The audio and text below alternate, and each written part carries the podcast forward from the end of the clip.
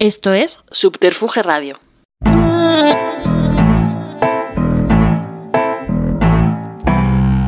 ¿Y por qué no abríais, eh? Seguro que os estabais drogando tan a gusto ahí con las jeringuillas. Pasa, hija mía. No espíes por los rincones. No es cortés. Chicos, siento llegar tarde. Tenía que hacer popo. Sube, pardilla, nos vamos de compras. Ya sabes dónde está. Ve, afronta el problema, lucha, gana. Y llámame cuando vuelvas. Adoro tus visitas. Ánimo, chicas. ¡A por ellos!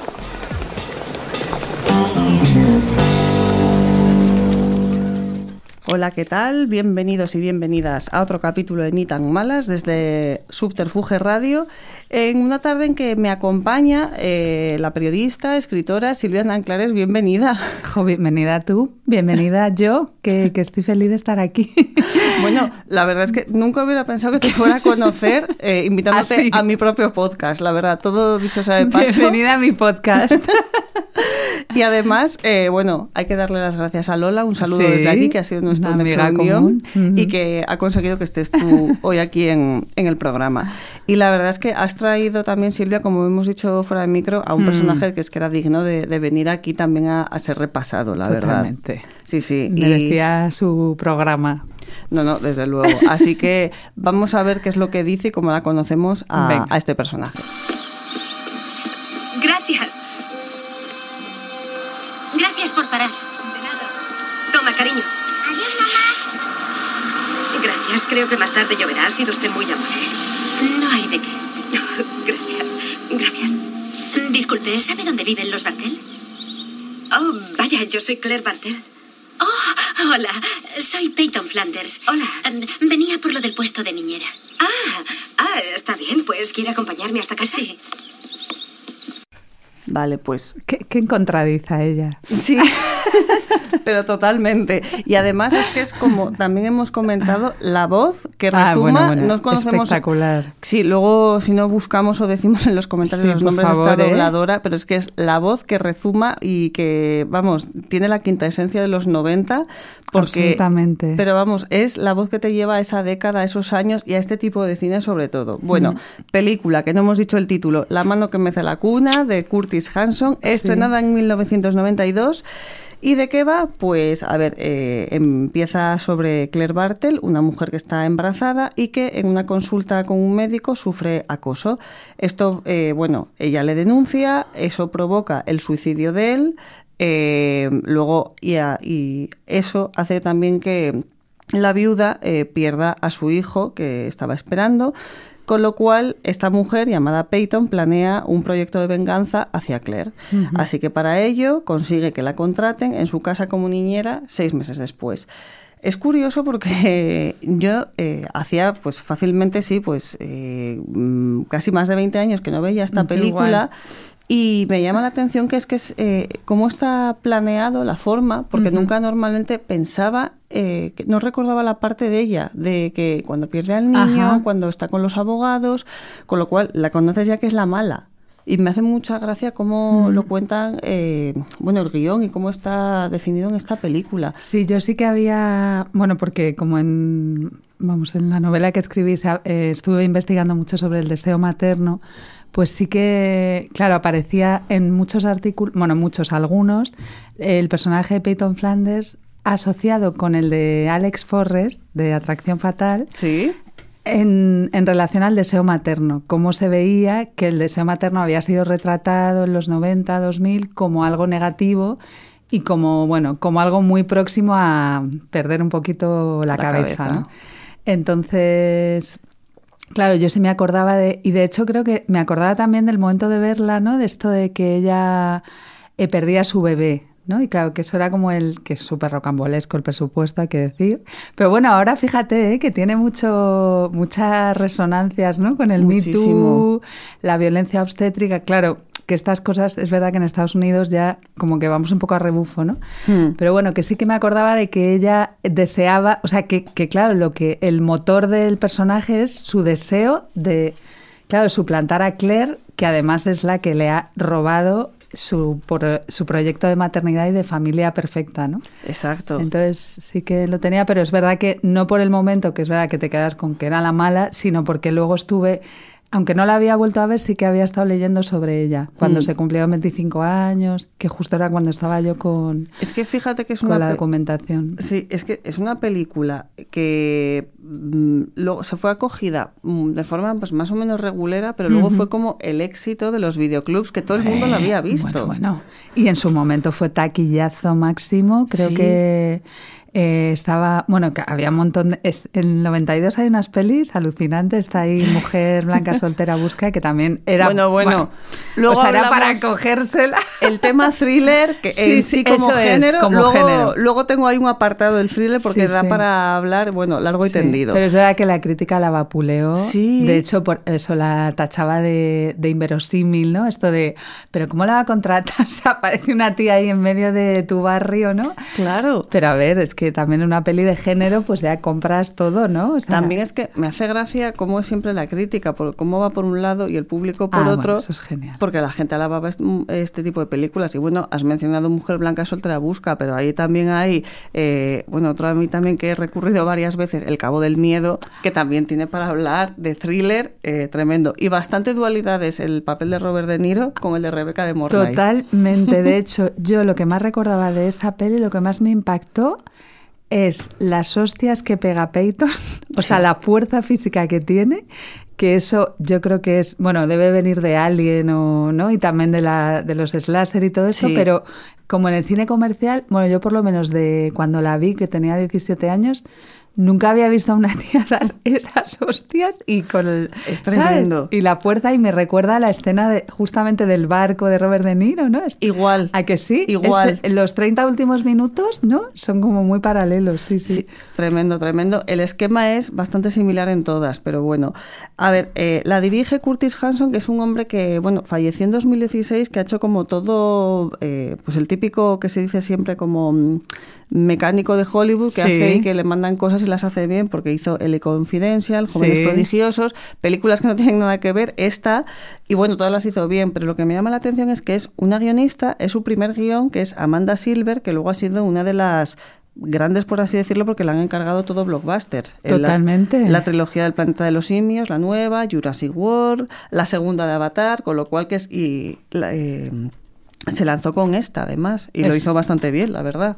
Es como otra fontanera, ¿no? De Hollywood. Exacto. O sea, de hecho, te esto te lo dejo niquelado, ¿sabes? Y para Blockbuster.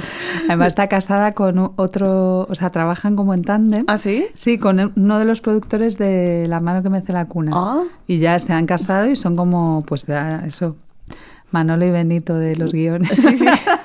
¿Y seguirán juntos o hasta ahí no Sí, llegan? sí, siguen ah, pues juntos. mira. En plan, hay familia de Hollywood, vamos. De esta gente también como muy, muy del Hollywood antiguo, ¿no? Como Sí. currantes de, venga, mi guion, mi producción. Pues sí. para que luego digan que no Mm. existen parejas y que se Pues- rompen. Mira, detrás en las entrañas y así en eso, en las... Por... Eso es, a la sombra, ¿no? de las Efectivamente. Sí, sí, sí, total. Pues mira, has mencionado una cosa porque esta película toca muchas cosas, aparte bueno, del Mm. personaje de ella, de Rebeca de Morna y de, de todo, pero y la has mencionado que es, creo que la primera película eh, de cine mainstream, por así decirlo, que habla y menciona o al menos Mm. eh, muestra lo que es la violencia obstétrica. Porque aunque se muestra muy sutilmente, que es una cosa muy impactante, la trata bastante bien el director, que no, Lo hace muy bien, sí. no se regodea en ello, pero llama la atención y piensas, eh, muestra esto y cuántas mujeres a lo mejor viendo eso mostrarían o dirían, pero en serio, si esto me pasó a mí, o a lo mejor una cosa que se normalizaría, o cosas sobre todo, bueno, décadas atrás y nos vamos, nos Y echamos a llorar. Hace 30 años, o sea y, que... y es que eso, que es al fin y al cabo antes de ayer, y en Estados Unidos. Sí, sí, sí, totalmente. Y además, la- eh, yo sí que recuerdo lo de la demanda, ¿no? Que claro, aquí esto era como muy marciano, ¿no? Como lo de las, dem- las action lawsuit esas, ¿no? Y, y claro, y, y con un punto también feminista, si te fijas, porque claro, son tías que se juntan, aunque lo cuentan muy de pasada, Sí. y además, bueno, Claire, por supuesto, no puede ser la feminista que cae mal. De hecho, ella no Claro. denun- dice que se cae de la denuncia, aunque es la que tira de la manta, pero luego Claire no. Ella es como muy, bueno, luego hablaremos de ella, ¿no? Uy, Pero- el feminismo. Aquí se ha mencionado un programa también, sí, sí, eso es mal, estaba mal visto. Claro, ¿no? Las feministas era que vienen las feministas, o sea, las brujas con, ¿sabes? Pelos en los sobacos, o sea, que no... Claro. Entonces, Claire no podía ser feminista. De hecho, claro, la más feminista, luego ya si quieres hablamos, sería Julianne Moore como Sí. ese postfeminismo de, tía, no tengas hijos, tú entrégate al trabajo, ¿no? Y bueno, es que es súper interesante cómo funcionan los tres personajes un poco en triángulo, ¿no? Mm. Y otra cosa que toca muy bien en el guion, a ver, son los años 90. Eh, yo recuerdo esos años siempre ver cuando pues, veían los típicos documentales, pues Mm. el, el Callejeros de turno, que bueno, se llamaban Sí. Cops, todas las series estas que nos venían de, de Estados Unidos, todo era ataques de policías a, a negros, todo, o sea, el racismo era tremendo. Y todo lo que recibíamos era eso, que, que el racismo era más latente, sigue aún, desgraciadamente, pero como que estaba eh, imperando totalmente a, las- a sus anchas. Y aquí lo hacen muy bien porque ¿quién es el personaje que refleja la bondad extrema? El pobre Solomon. Totalmente. Es Que, como, se, que es mm. Ernie Hudson, el actor. Y, y lo hacen muy bien porque lo reflejan, le ponen como el inocente. eh, a la mala la ponen, la, es la guapa, es la, la que es perfectita, viste perfecta, rubia, o sea, arquetipo americano. Ario, vamos. Ah, ah, eh, Totalmente, sí, sí. y en cambio el, el- el bueno es este chico que al final le prestan además que ellos tienen miedo. Mm. Y con- dicen, no, no, que soy el que viene encargado de la asociación esta Sí. para ayudaros y tal, y hacer pues eso, la, la valla y, y todo. Sí. Entonces, eso también me, me- me parece que fue un acierto de cara a, mm, pues eso, a, a querer mostrar el, el- al menos el, la, la sociedad y darle una vuelta un poco a, a cómo Mm. estaban esos años. Es verdad, porque ese fue el año de. Este, ¿Cómo se llamaba? Un chico que. Es que es el, fue el 92 que mataron unos policías. Es que ahora no me Mm. acuerdo el nombre. Que lo grabaron. Vamos, no es que lo mataron, es que eh, quedó grabado en unas cámaras y hubo unos disturbios en Los Ángeles, Sí. ¿te acuerdas? Que la gente. O sea, yo lo recuerdo de pequeño. Bueno, de Es que- joven, como hostias. Pero me suena, pero es ver, y ese, o más, o a lo mejor de Mm. policías cebándose, o a lo mejor pues Eso. saltando encima de chavales y, y esas Mm. cosas que dices, pero tremendo. Mm. Y bueno, pues desgraciadamente siguen, pero lo que pasa es que al menos eh, es como la vuelta que hizo aquí en el, el guion en esta película, me parece bastante interesante. Sí, además es como, eh, es como la verdad. O sea, es Mm. tú, lo que ve Solomon es lo que tú ves también, ¿no? Aunque te pongas, Claro. luego consigues empatizar también con Peyton, pero él lo ve clarísimo. O sea que, y además hay un momento muy fuerte cuando él la pilla amamantando, que es, bueno, otro gran momentazo. Sí. Que dice, ¿a quién te crees que van a creer, no? O sea, Claro. obviamente mi versión siempre va a ser mejor que la tuya. Claro. O sea, que es el poder, es- se pone mucho encima de la mesa, ¿no? Mm, desde Sí. luego, desde luego. Y luego también los progres, que son Michael y Claire, Ah, bueno, ¿no? Claro. acogen, pues eso, la ONG. O sea, que también, también hay un guiño como que no es buenista, ¿sabes? Porque Mm. ella empieza con el susto, ¿sabes? Sí. Porque al principio dices, hostia... Claire, claro, pero es este, bueno, que es el pretexto de muchos ataques policiales, es esto, gente que llama, eh, hay una persona afroamericana merodeando en mi finca, ¿no? Mm, Entonces, así empieza y de repente le da totalmente la vuelta, ¿no? Y luego Sí. el personaje de Solomon, que es eso, es como la verdad y aparte el actor es que no puede ser más maravilloso, ¿no? Sí, lo hace muy bien. crees totalmente, no cae en ninguna caricatura, ¿no? No, sí que es verdad que al final, bueno, mm, el final se puede comentar, aparece como por arte de magia, Sí, qué casualidad, pero bueno, son los 90, son los thrillers Total. y es que eso da, pues bueno, se Sus perdona todo. Sus propias reglas, sí, porque dices, ¿por qué hace aquí ahora? Sí. Bueno, también el- ellos como le quieren, yo creo, reparar, ¿no? El daño que le hicieron cuando, Claro. cuando creen en la acusación de Peyton, pues Mm. se supone que le han puesto a eso, a, a hacer 80.000 tareas Sí. de la casa, pero sí, sí. Se puede justificar Muy por ahí, pero ha sido súper forzado y es como en ese tiempo de ese lapso que no han pasado ni, ni Sí, una sí, hora. Ha, ha pasado todo, bueno, pues se justifica, venga, pa'lante. En fin, pero así de ah, casos vale, dices en esa noche. Claro, claro, Ah, claro, no, no, claro. no. Bueno, eso es de hola, pasaba por aquí. No, no, no. Es que es eso, sí, sí, sí. Es como ahí, justo en ese tiempo ha dado, tiemp- ha, no, no, ha dado- han podido llamarle o perdonarle. No, ha surgido de ahí. Como, bueno, pues como, como salvador absoluto. Total. Y otra cosa también, lo que llama de esta película es también ese maravilloso título. Mm, que, bueno, maravilloso. Bueno, es conocido, bueno, viene del poema escrito en 1865 de William Ross Wallace, que se ha quedado lo- lo- para la fama el, estribillo, que es la mano que mece la cuna es la mano que domina el mundo. La frase que dice luego Julian Moore, que es la que lo pronuncia en la Mm. película.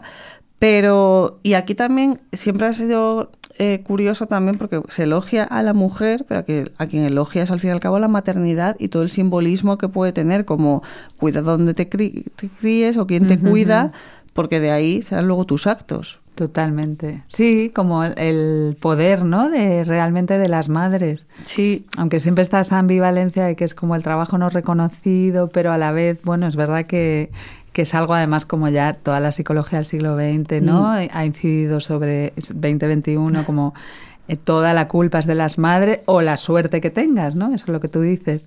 Y luego esta cosa de, bueno, pues de la mano que mece la cuna, que parece ser que en Estados Unidos es como un- una frase hecha para muchas cosas, ¿no? claro.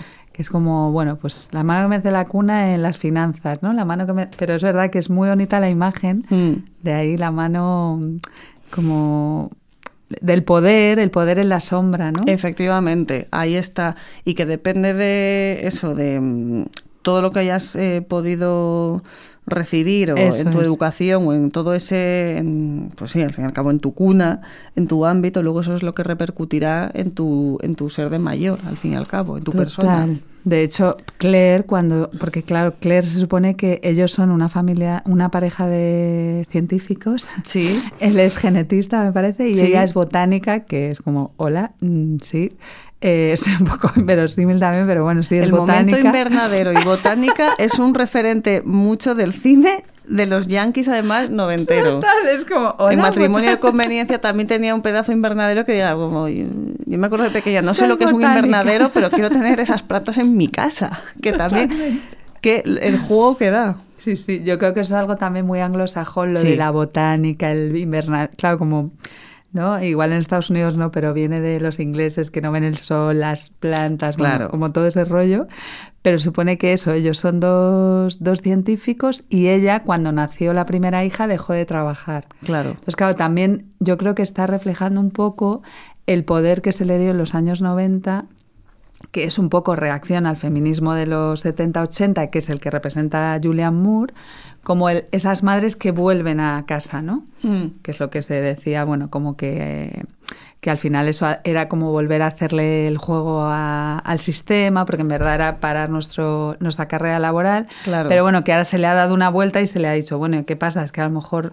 lo que está mal es el sistema laboral, ¿no? Entonces, bueno, igual criar, si realmente estuviera reconocido y no penalizara laboralmente, pues bueno, sería Mm. una labor muy encomiable y si no la hicieran solo las mujeres. Entonces Claire tiene también ese conflicto de las madres que han vuelto, pero al final pues se siente vacía o necesita, ¿no? Como eso, montar su invernadero. Claro. Es como, tía, qué privilegio, o sea, y encima tienes una niñera mientras tú estás en el, en el jardín montando el invernadero. O sea, es el sueño de cualquiera, vamos. no no desde luego Que tenga un hijo y quiera criarlo así, ¿no? y además a ver ahora Sí que es verdad que, que esta película se ve, bueno, lo has dicho tú, un poco madre de esos años, pero muy madre al uso, al fin y al cabo, que no se ve mucho lo de, sí, bueno, la dualidad esa de volver a trabajar o no, pero por ejemplo, según la estabas mencionando, eh, me ha venido a la mente el, pues, la película principal o una de las Mm. principales de este año, que fue Cinco Lobitos, que al fin y al cabo la chica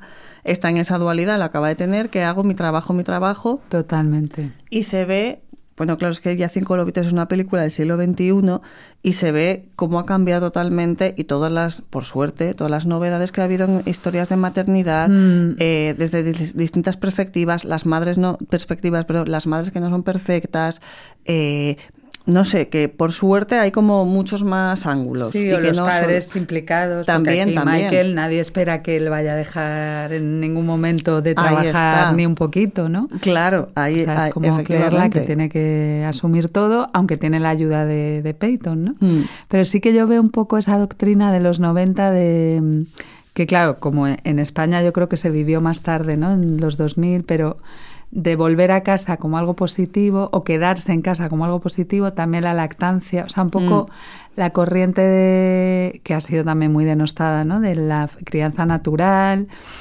porque claro, es quién puede hacer, quién puede hacer eso, pues alguien Claro. como Claire, ¿no? Que puede quedarse en casa, pero bueno, lo de la lactancia es un temazo y me parece Sí. súper poco explorado, o sea, que ahora también a la vista de los años digo, hostia, qué, qué buen qué buena idea, ¿no? Lo de hacer la suplantación final a través de la lactancia, me Bueno. parece brutal. Es, es una bestialidad, sí, Sí. sí. eh, y sobre todo cómo, cómo se muestra y todo. Hmm. Y bueno, sí, la verdad es que ha habido como distintas nuevas visiones, la verdad, y eh, a mí siempre me llama mucho de los últimos años una que muestra la maternidad desde una perspectiva incluso fantasiosa, que no sé si has visto, que es Petit Sí. Mamá. Ah, sí, sí, sí, brutal. ¿Es?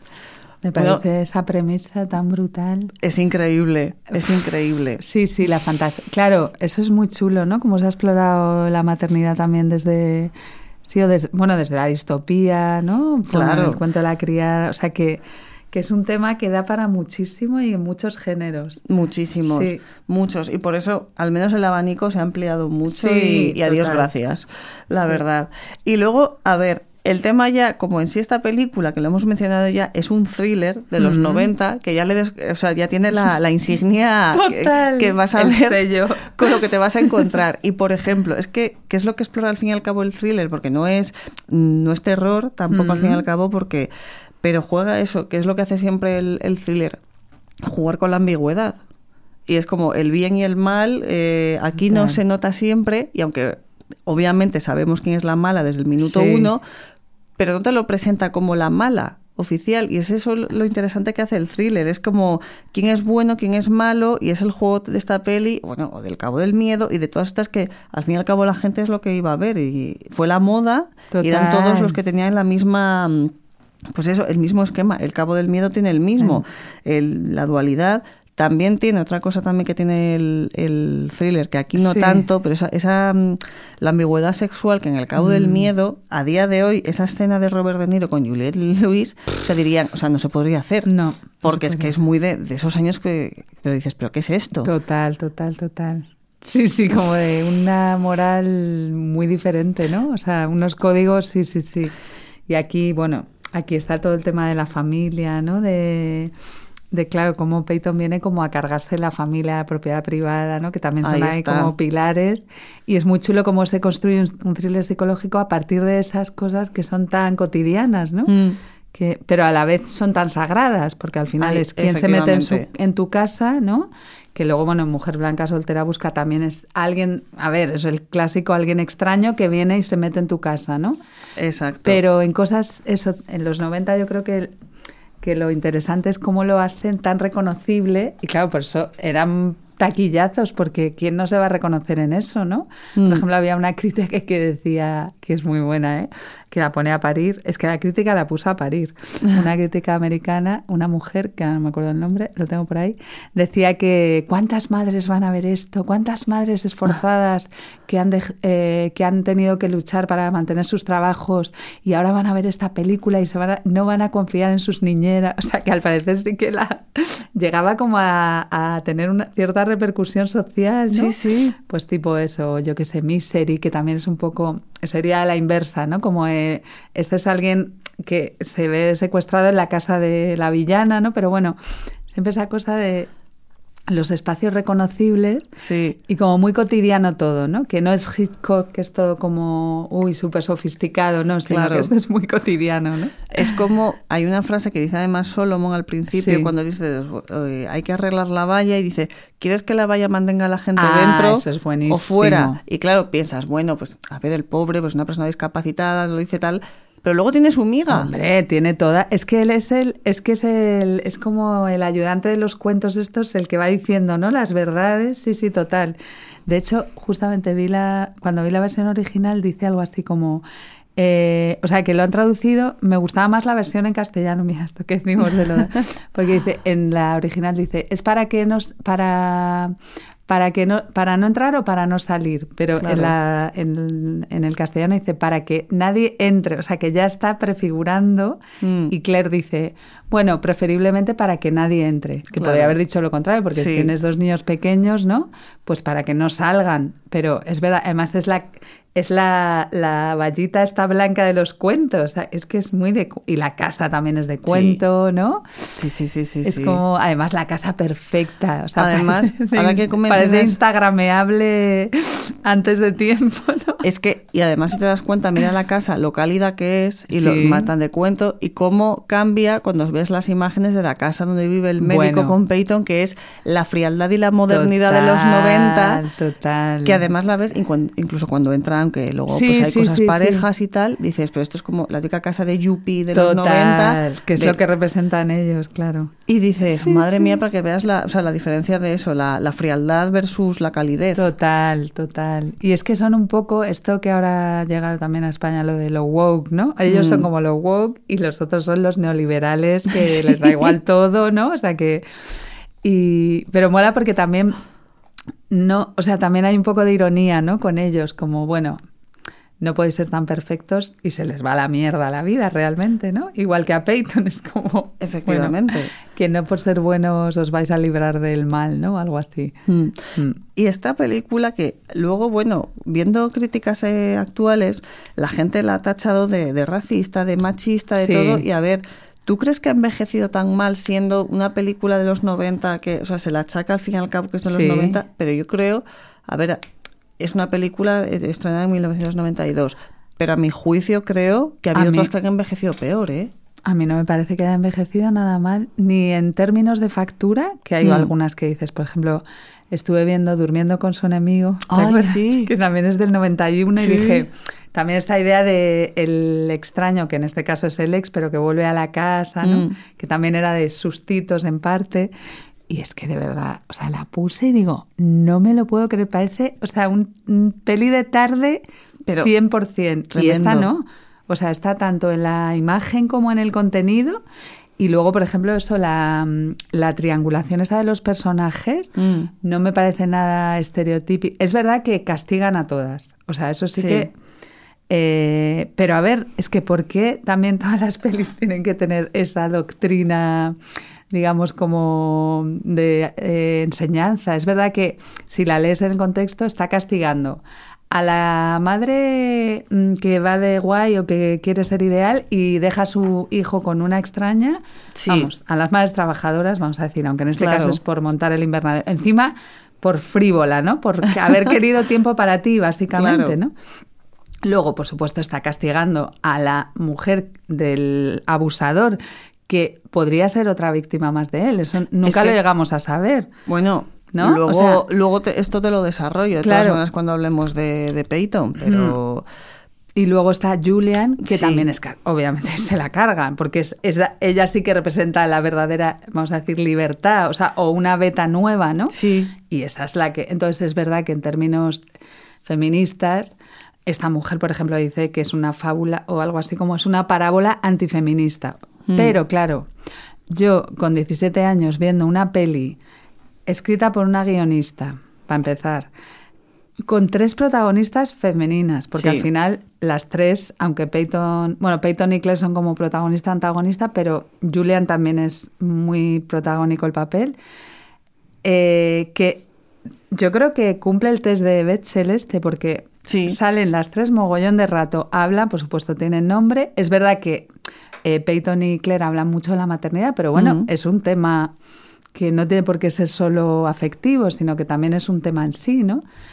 Y, y con una complejidad en los personajes, porque aunque son estereotipos, porque tienen que serlo al servicio del thriller, ¿no? Claro. Pero tienen muchas, tienen contradicciones, tienen complejidades. A ver, Peyton es una villana y por supuesto las cosas que hace son de arquetipo de villana total. Exacto. Pero Claire, por ejemplo, ¿no? Sus conflictos, a mí eso no me, me parece, o sea, sí me parece muy interesante en términos históricos, ¿no? De retratos de tipos de mujer Sí. que en los 90 se podía ser y que todos acaban mal, que esa es la, eso sí que es el la gran penalización, pero es que dices, es que es realista, porque Mm. todas, o sea, todas las mujeres de los 90 y las de ahora, ¿sabes? De alguna manera fracasamos, porque al final es como ir contra tanta corriente, ¿no? Que claro, aquí en clave de género, pero bueno, a mí es que, o sea, juzgar moralmente un blockbuster queriendo pedirle cosas que sé que no me va a dar, Claro. ¿no? Y que yo, en mi caso, que yo cuando la vi tenía 17 años y me pareció una peli buena, me acuerdo, esa sensación como de, esto es una peli buena. Esto sí que es exacto, sí. ¿Sabes? Y no sé, de una cierta complejidad y, y bueno, ahí ha quedado además como un hito de supervillana, que eso ya me parece también como para los anales. Seguro que hay millones de papers de mm, crítica cultural que te lo desgranan perfectamente. Pero a mí me parece que culturalmente, o sea, mucho mejor que el último mohicano. Quiero decir que me quedo Sí. con. O sea, que. Dentro cada una de su género. Sí, sí, por supuesto, pero que he visto muchas más historias de mm, villanos y de épica que una historia basada en, en unos conflictos que al final no están tan explotados, Claro. que son eso, el deseo de maternidad, la esterilidad, porque al final el problema de Peyton es que no puede volver, o sea, que le hacen la histerectomía. Sí. Entonces dices, joder, que también qué valiente la guionista poner este pretexto para una villana, aunque está explorado también, ¿no? En el Mm. cine, pero y es verdad que puede ser tópico.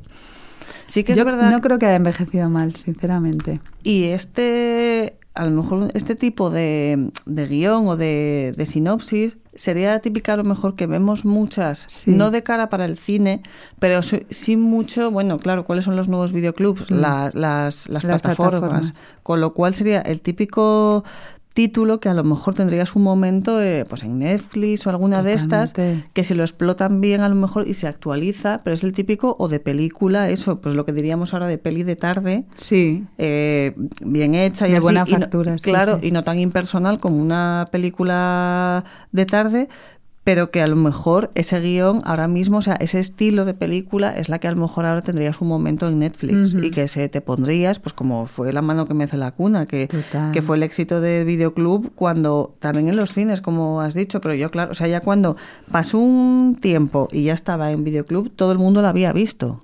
es que era de la típica que te la cogías varias veces. Es que Sí. me acuerdo esto de ir al O incluso cuando no tenías edad de verla, porque yo me acuerdo que era en plan, cuando el susto, entre Sí, comillas, sí, por así sí. decirle, me recuerdo que me dijeron mis hermanas, María, tápate. Viéndola con mi hermana mayor, luego lo he visto y digo, ah, que era esto. Digo, no, tampoco era para tanto. Pero entiendo sí, que sí, hubieran que- querido asegurarse. Sí, sí, sí. Pero sí, sí, es una película muy... Yo que tampoco creo que... O sea, muy de su tiempo y, y no creo que haya envejecido tan mal como otras y, y dentro de lo que cuenta, sobre todo por lo No. novedoso que cuenta. Y no queda, no queda, mm, no queda básico, esquemático, o sea, queda bueno con, con muchos matices y se Mm. le pueden sacar muchas cuestiones. Todo esto que hemos visto de la violencia obstétrica, la demanda colectiva, que por cierto luego es muy fuerte que la mujer Claire, ¿no? Es una de las que ha demandado a Harvey Weinstein. Sí. Digo, joder, que eh, como hay cruces de la historia. Tremendos, tremendos. Sí, pero es verdad que, bueno, sí que hay una penalización de Mm. los personajes, pero es que eso es puro años 90, en- sobre todo en Estados Unidos. Es segunda ola del feminismo, ni de coña, por aquí no vais, entonces se va a potenciar la maternidad. Claro. Si te sabes de la maternidad, que sería Julianne Moore, mm, te, va a sacar- te va a caer Sí. un invernadero encima. y si eres ya una villana, pues eso, que ya no tienes ningún tipo de código moral, pues por supuesto también te vamos a castigar. ¿no? Claro, efectivamente. Y bueno, hablando de los personajes, pues a ver, a Claire se la, se la representa al fin y al cabo pues como una mujer, bueno, el- la madre típica, eso, pues Mm. preocupada con sus cosas de, Sí. de eso, pues la- el trabajo, los niños, su, su situación también privilegiada, como bien has dicho, pero también es que está en un momento, y esto es interesante, en la que, claro, sus niños son pequeños, y es un momento que dices, es que, pues eso, cuando lo dice, no me siento atractiva, no encuentro momentos para salir, me quiero ver guapa, y dices, ¿cómo lo haces? Porque tengo una carga que no puedo ahora mismo y bueno, la otra pues se ve luego pues eso, las pequeñas pullas que va haciendo del mal en la casa, pero como personaje en sí, claro, ella se desvive más que su pareja por los hijos, porque, o sea, que, que, su- que- que Se el da por padre hecho, sí, sí. se da por hecho exacto Y claro, encima, bueno, más aparte el plus de, de que es asmática, que tal, que esto también es interesante Eso es para muy la... interesante. Es que es una mujer muy vulnerable. O sea, además, Ahí de hecho, se, se juntan dos personas, en una- dos mujeres en una situación muy vulnerable, ¿no? Mm. Una en duelo posparto encima, o sea, duelo del marido y duelo gestación, o sea, de la pérdida gestacional, que también es una cosa que no aparece casi nunca en, en las ficciones cinematográficas tampoco, o sea, porque al bebé lo reaniman ahí, o sea, que es una cosa muy gore. Sí, sí, sí, sí. Y es verdad que puede ser muy esquemático de, venga, ahora me convierto en una villana, pero bueno, ahí está contado, o sea que, Claro. bueno, tiene una salida, digamos. Mm. Y luego eso, Claire con sus conflictos de posparto, que también es algo que ahora se empieza a hablar de eso, ¿no? Ahora se empieza a desmitificar, el- pues eso, la llegada de los bebés, la gente cuenta en redes que esto no es todo coser y cantar, ¿no? Efectivamente. Pero en ese momento eso estaba también súper penalizado y efectivamente Hombre. Claire se siente, además cómo va vestida y todo, me encanta. Como de humana, ¿no? Sí, pero si te das cuenta además, y esto, o sea, las dos que son antagónicas, se nota ahí que la moda es cíclica porque... Total, están esos- a la ultimísima. Esos looks de, los, de las Bueno. dos, tanto la una más sport y, y Peyton de punta en blanco con la ropa planchada y esas rollo camisas. preppy ese que me encanta, sí, sí, los Perfecto. chinos, las camisas. sí, Vamos, sí. o incluso sí, eh, o incluso cuando salen de fiestas que el vestido de negro de Julian Moore o el que se Bueno, ella, vamos, podrías salir ahora perfectamente con eso. Impresionante, vamos. De hecho, sí, sí, Claire en concreto es como, o sea, la, digo, todas las chavalas de Barcelona querrían el armario de Claire. Es- efectivamente, tan, totalmente. Sí, y Julia Moore igual, es verdad que son muy... Julia Moore es como si fuera de uniforme, ¿no? Porque al final es la mujer ahí un poco como Sigourney Weaver en Armas de Mujer, ¿no? Como Sí. Ahí su súper... No, el vestuario está súper bien, ¿eh?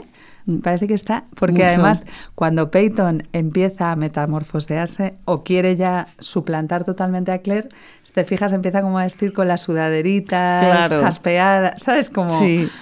Y claro, y aparte de que ya se está haciendo fuerte en la casa, pero Sí. se va como transformando también su vestimenta. Que le coge la pulsera también. Eso es, sí, sí, sí, sí. Y Está luego- súper bien hecho. También es verdad, bueno, a ver, Michael, que es el marido, es un secundario, pero es el padre al uso, Sí, que se le ve que funciona también junto con la hija, Sí. que al fin y al cabo luego la hija se ve que no, de tonta no tiene un pelo, cuando la quiere hacer el lío al final, y le dice tú no eres mi mamá, ni, ni él, o sea, como que funcionan un poco eh, en grupo de familia unida nunca será vencida, que es lo que te quiere vender la película, al fin y al cabo. Entonces ellos, bueno, son muy estereotípicos de familia, eso, pues como bien has dicho, eso, con un determinado estatus, listos y, y son los buenos. Pero claro, y luego está, claro, dices, Marlene, que es el personaje de Julian Moore, que sí que es verdad que es curioso que, como bien dices, esa es la que se penaliza más por ser la abierta, Mm.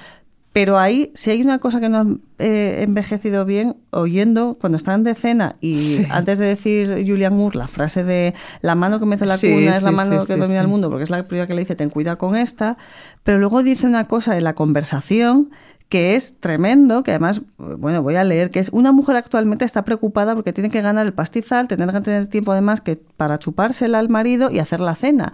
Y dices, Dios mío, cuando oyes eso y dices, ahí sí que se nota, dices, esto es lo que ha envejecido. Y mal". hacer una buena lasaña. dice. Ahí está, la lasaña, cierto, que dices, pero. ¿y eso? Y encima luego hacen chascarrillos entre ellos, que dices, Mm. ahí se nota que aunque es la, la progre... eh, Ah, no, no, no, total, pero sí, la Claro. pobre, pero que está totalmente en la doctrina, pues eso, del curro, bueno, además muy, muy estadounidense, del curro es lo primero, ¿no? Y por esto sacrificamos todo y un poco también reírse eso de, de un poco lo que, sí, o sea, como que Claire es- está dejando de ser esa superwoman que representa o que, que está mostrando Julian Moore, ¿no? Como de- y además dice el marido, el novio, no se sabe qué es, de Julian dice, bueno, ella no cocina, pues Ya. ella la chupa bien y gana 3.000 al mes. No Ahí, está, sí, sí, sí, es tremendo. De, de- dices, mira, no quiero volver a oír Sí, esto sí, sí, porque, bueno, en fin, vale, sí, cine de los 90. Y luego otro momento heavy es cuando dice que también eso es otro temazo de la peli que sí que, claro, desde el punto de vista feminista habría envejecido muy mal, es la competitividad, claro. Cuando Ah, ella bueno. dice, no dejes que una mujer atractiva Ahí es- ocupe un lugar sí. de poder en tu casa. O sea, que es también como... Dios mío, o sea, qué, qué baremo, ¿no? Eso de la, además eso, la rubia, que también las rubias de los 90 también da para, o sea, Otra píldora de los Claro, 90. claro, porque es como sea, porque todas son rubias, ¿no? O sea, atracción fatal, eh, está instinto básico, Sí. eh, Peyton, ¿no? Siempre es como la femme fatal rubia, escultural, y es como estas tías, claro, son nuestras enemigas, ¿no? Es Claro. como, joder. O sea, que, que ahí es claro, además este rollo de también antifeminista de las tías guapas, ¿no? Estas tías nunca serán feministas, ¿no? Mm. La sororidad guapas. ahí no, se entendía cero, y no cero. estaba. O sea, eso también, esa, esa conversación es... Y luego dice ya la mítica frase, ¿no? Claro. Justo esas dos son como de... "Tías". Y además, claro, mola porque es en boca de Julian, que como tiene barra libre, porque es la que está como más fuera de ese rollo de las madres, ¿no? Claro. Es como un tío. Bueno, Sí. es que al final lo que te cuenta es eso, que, que una de las salidas de frente al feminismo de los 70 es pues convertirte en un tío, ¿no? Ahí está, sí. que es lo que es Julian. Lo que Mm. pasa que, claro, como es, es Julian, da igual. O sea, Julian, lo que te diga Julian, pues te tienes que hacer caso. Y bueno, ya poniendo el, foco en Peyton, en Peyton Mm. Flanders, que es el, el personaje que traemos hoy, a ver, y lo que quería mm, antes eh, comentar, este personaje se resume muy bien y es que, eh, lo que es la película así, el nacimiento de un villano. Y vamos, ríete de todo Marvel, de todos sus eh, dilemas entre el bien y el mal, pero es cómo nacen los villanos, porque han sido víctimas de otros villanos, que con sus cositas y eso se ve muy claramente y muy, muy normal y, y- y que te lo tienes siempre a la vista, porque en cualquier película de Marvel que veas, que te dices de dónde han salido estos y por Sí, qué ¿Cuál es su historia, no? De y cuál es su historia, pero aquí vamos, si lo quieres traer a- al día a día, puedes ver perfectamente la mano que mece la cuna porque Me es, vamos, encanta, pero de, vamos. de, de, de manual, Total. completamente. Es que de construcción de personaje y de trama también, ¿no? Aunque sea un poco escuadra y cartabón, pero se aprende mucho. Es que es eso, y además la propia actriz Rebeca de Mornay dijo, aunque dijo, en, pues hablando de la película, aunque Peyton es la mala, nada de lo que hace proviene de un lugar de vanidad o de materialismo. Ella quiere que su casa, su marido, su hijo, y eso es lo que me conmovió, porque al fin y al cabo que es lo que le mueve, o sea, y lo que le hace que le haga Es perder verdad, el, ¿eh? el norte Sí. para mm, llegar a esto que llega. Sí, además es un rollo justiciero. O sea, de tú me lo has quitado. Exacto. O sea, Claire, tú me has jodido la vida, entonces yo te la voy a joder a ti.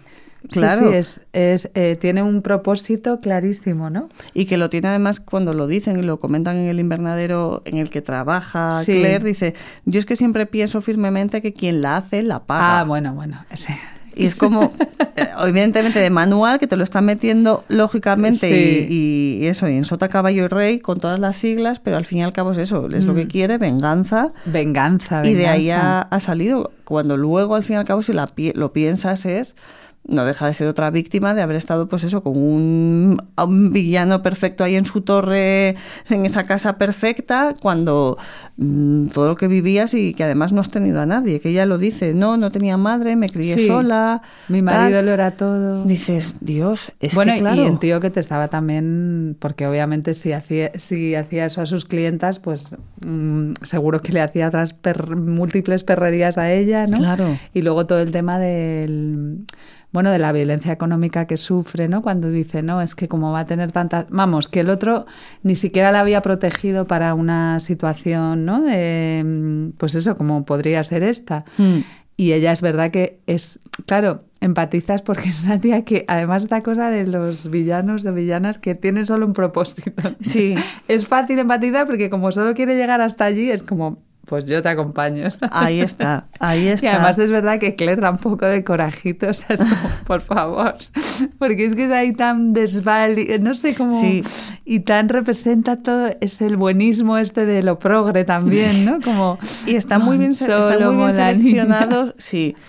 Mm, La- está muy bien seleccionada también Rebeca de Mornay porque, a ver, no es precisamente tampoco la actriz que gesticule más del mundo, con lo cual, como se queda tan seria y tan todo y expresa muy bien la frialdad, dices, pues con eso va, va que arde para interpretar a esta, a esta mujer. Lo hace genial, porque sí, erática, o sea, es gélida, ¿no? Es como... Y esa belleza que realmente es, es, es una escultura, su cara tiene unos rasgos, pero Sí. a la vez no te transmite nada. Está súper bien ella, vamos. En Y aun- su hieratismo, que no es tan Exacto. fácil que quede ridículo, ¿no? Mm. Mm. Y luego también es interesante a ver cuando se la ve tan perfecta, tan, tan guapa, tan siempre políticamente correcta, cuando luego se le empiezan a ver dejes, Sí. aunque ya te sabes que eres la mala, que eso es lo curioso también de la historia, que también muy del thriller, que ya Mm. te sabes todo lo que va a hacer. Sí. Pero claro, cuando le, cuando le presenta a Solomon, que le mancha sin querer y pone una cara como que le Ah, bueno, quiere matar. Hace como Sí. la máscara, sí, sí. O cuando mira a los abogados también del marido que se Total. gira y, y- le va a matar con la mirada. Se le puede vaso de agua.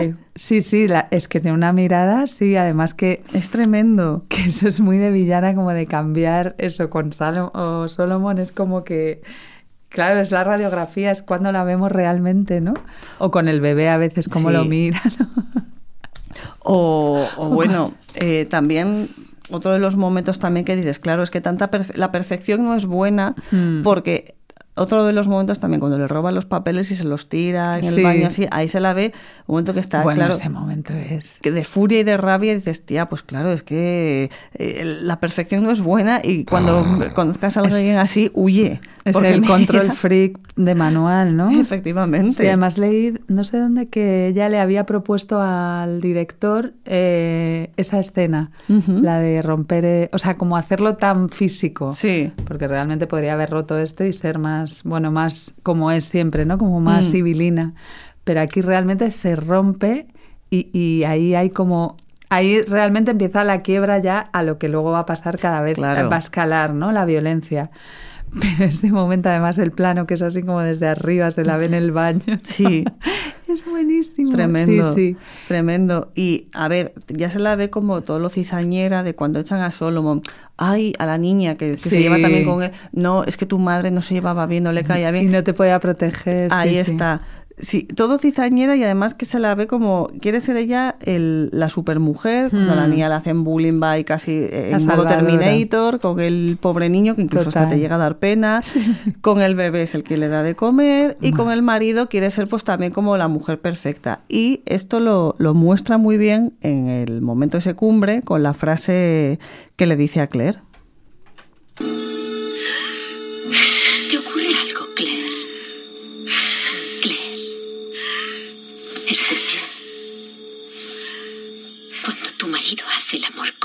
Es mi rostro el que ve. Cuando tu pequeño tiene hambre, es mi pecho el que le alimenta. Pero mírate. Cuando llega el momento crítico, ni siquiera puede respirar.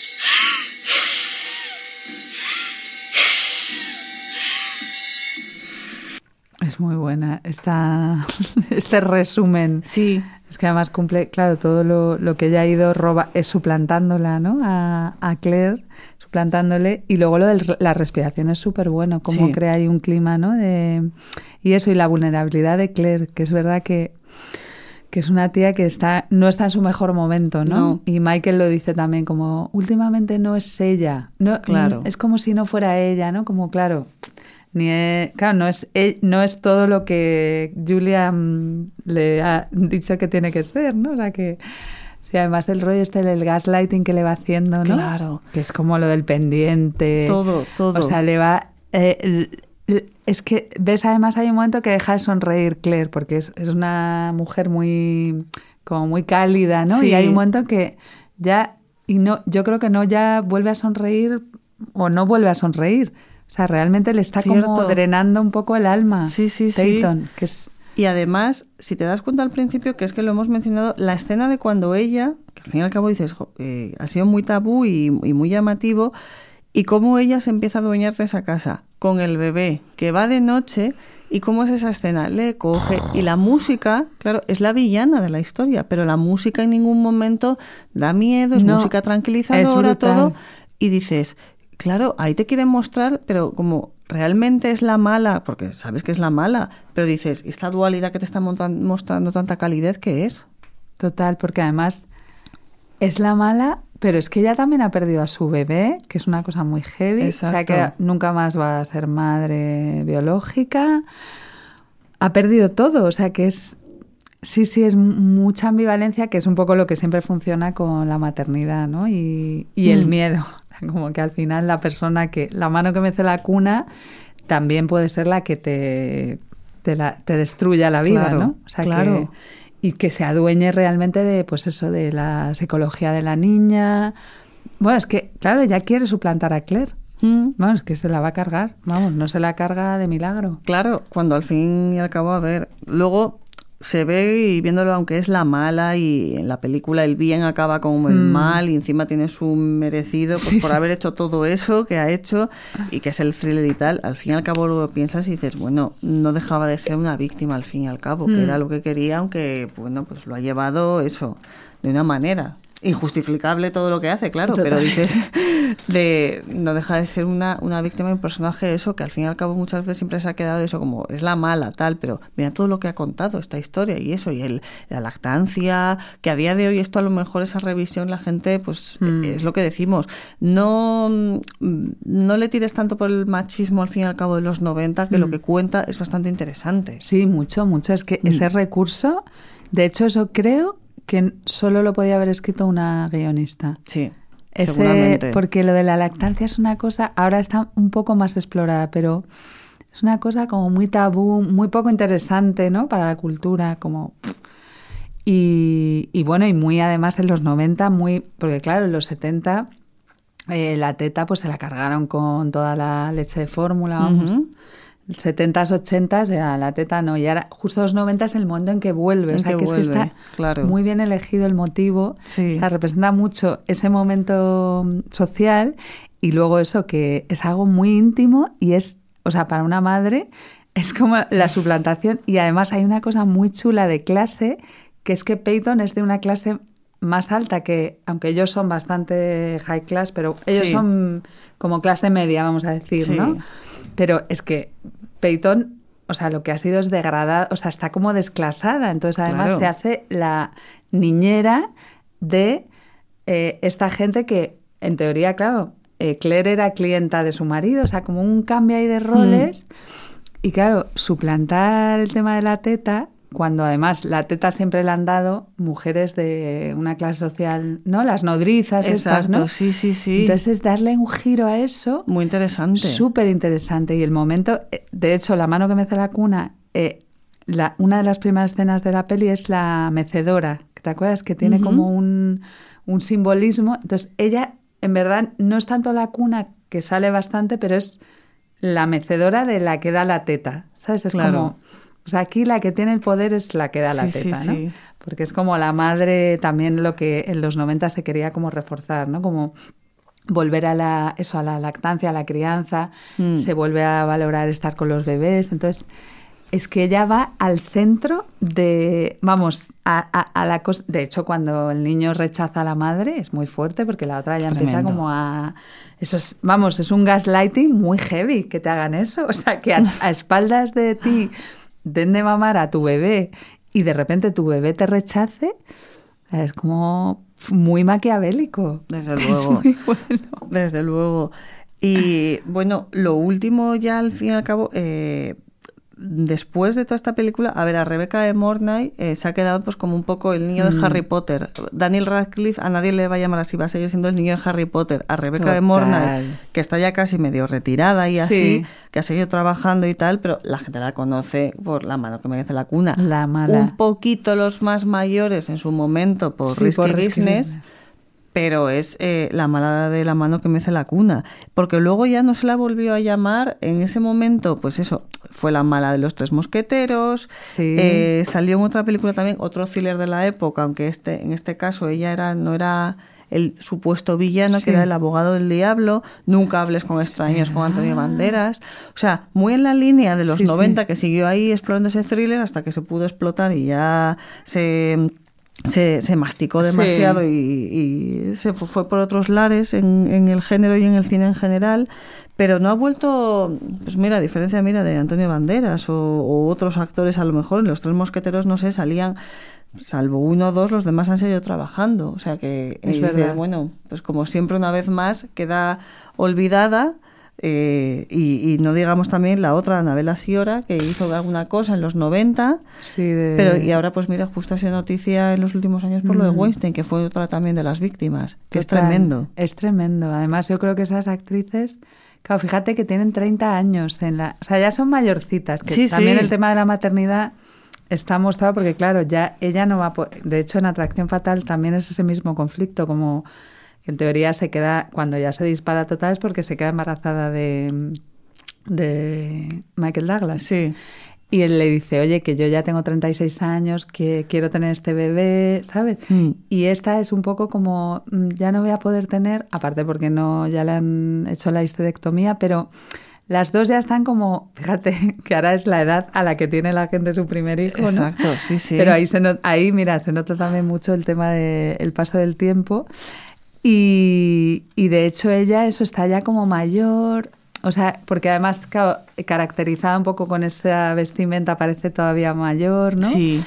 Y yo creo que esas dos actrices sufrieron mucho, o sea, la inexistencia de papeles interesantes a partir de los 35, ¿no? En su época. Ya. Y el hecho de, bueno, pues de ya dejar de ser atractivas, porque es que, Claro. O sea, Claire aquí todavía está menos, un poco más perfil bajo, pero ella solía, o sea, solía ser una tía muy, bueno, de hecho, en Los Soprano es novia de Tony Soprano Mm. y es como súper cañón ahí en los 2000, pero luego, claro, pues ya no, no encuentran hueco. Aparte de que esta debió caer bastante en desgracia por lo de Weinstein. Sí. Y de hecho, a ver, luego ves sus listas de IMDB y no han dejado de trabajar. Pero Sí, claro, sí. Cosas todo muy pequeñas, todas, pero bueno, trabajar, estar, estar, pero vamos, que a lo mejor sí Mm. que no es la, mm, la ¿cómo se llama siempre en, en- en Estados Unidos los eh, de highest? ¿Cómo Sí, es? sí. Exactamente, pues yo sé, el Josh Clooney de turno, Brad Sí, Pitt. no, no, no. No, son los trabajadores, pues eso, de los que tienen que cumplir los derechos con la huelga que ha estado ahora dando tan tumbos, pues ahí están ellas junto con todos los actores que conocemos de series y así. O sea, no han dejado de currar, pero claro, los papeles luego importantes, como siempre una vez más, mal que nos pese, son ellos los que siguen Y ganando. bueno, y Julian Moore, fíjate, aquí el Y es la única, sí, exacto, fue como de sus primeros papeles y la de única sus que ha primeros papeles, ¿eh? Sí, También sí. es una tía que, aparte que, bueno, yo creo que ha tenido mucha, bueno, mucha suerte o ha elegido muy bien sus papeles, ¿sabes? Con directores buenísimos, como una carrera muy, muy exquisita. Sí. Pero es que también, es muy triste decirlo, pero es que ha envejecido de puta madre. O sea, que es una Claro. tía que por, ¿sabes? Y estas tías se han hecho unas señoras. Sí. Entonces ahí no hay hueco. Sin Claro. embargo, Julian Moore, pues es una tía que está espectacular. O sea, que la sigues viendo, sigue siendo como, ¿sabes? La, siguen, la han seguido sexualizando mucho Sí, a sí. estas tías y Rebeca de Mornay lo decía que dice es que a mí me pasó mogollón la el tiempo me pasó factura Claro. porque ya dejó de interesar y luego el encasillamiento que sufrió con que paradójicamente fue una de sus uy, fue una de sus mejores uno de sus mejores papeles Hmm. por no decir el más recordado de ella y sin embargo de ahí ya no pudo salir no o sea un poco como tocar techo no Ya.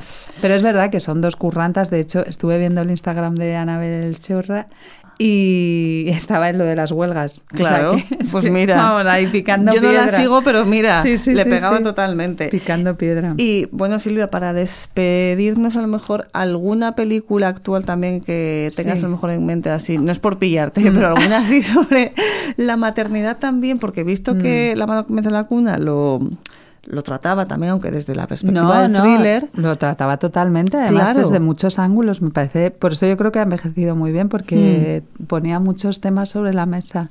Pues mira, me acuerdo de, de Servant, que es esta serie de... Que, Vale. O sea, que es que para mí es deudora de Peyton. Cuando la veas, cuando Ajá. veas a la niñera, es que... Digo, es Peyton, lo que pasa que con una vuelta de tuerca brutal, que no voy a contar porque... como Bien, bien. ¿sabes? Pero más hacia eso, hacia ciencia ficción, bueno, hacia el género fantástico, que es lo Vale. que hace... Shyamalan. es- eso es, Shyamalan. Y, y bueno, así sobre maternidad, bueno, es que también para mí esta peli es muy deudora de La Semilla del Diablo, o sea, como un poco, ¿sabes? Claro. Como ecos, o sea que obviamente está a años luz, Hmm. pero esos ecos de que la maternidad es algo muy, bueno, eh, muy profundo culturalmente, eh, biológicamente, o sea que tiene mm, cruza muchos temas, o bueno, Alien, o sea, que es que hay Claro. muchas pelis donde a lo mejor nunca dirías eh, la maternidad y sin embargo el hecho de, bueno, pues de, de- de dar vida, ¿no? Como en el caso de Claire, y no poder darla, que es un poco el conflicto de ellas dos, ¿no? Claro. También es, es muy interesante eso, el deseo de maternidad, de como motor de una villana, o sea, me parece la Es leche de- tremendo. sí, que también es, claro, entiendo que desde un punto de vista feminista es como, claro, esto es lo peor, porque es como si no eres madre no eres nada, ¿no? Que es un Claro. poco lo que se le dice a Peyton, ¿no? Mm. Pero es que no, realmente ella, claro, está viendo que Claire es lo que ella no ha podido tener, ¿no? Entonces, bueno, eh, así por decir, por decir dos, una como del pasado, que sería la semilla del diablo, y Vale. otra del futuro, o sea que yo la veo deudora total de, de la mano que me hace la cuna, sería The Servant, la serie. Vale, vale. Mm. Pues apuntadas las dos. Quedan para finalizar Revisarlas. con. Claro, para finalizar con la mano que me hace la cuna. Pues, oye, Silvia, gracias por haberte tenido aquí. Qué gusto. El tiempo ha pasado volando. Sí, totalmente. Y lo que podría dar de sí también eh, esta película y este personaje. Sí, sí. Y a vosotros y vosotras por estar ahí, pues muchas gracias y nos vemos en otras. Esto es Subterfuge Radio.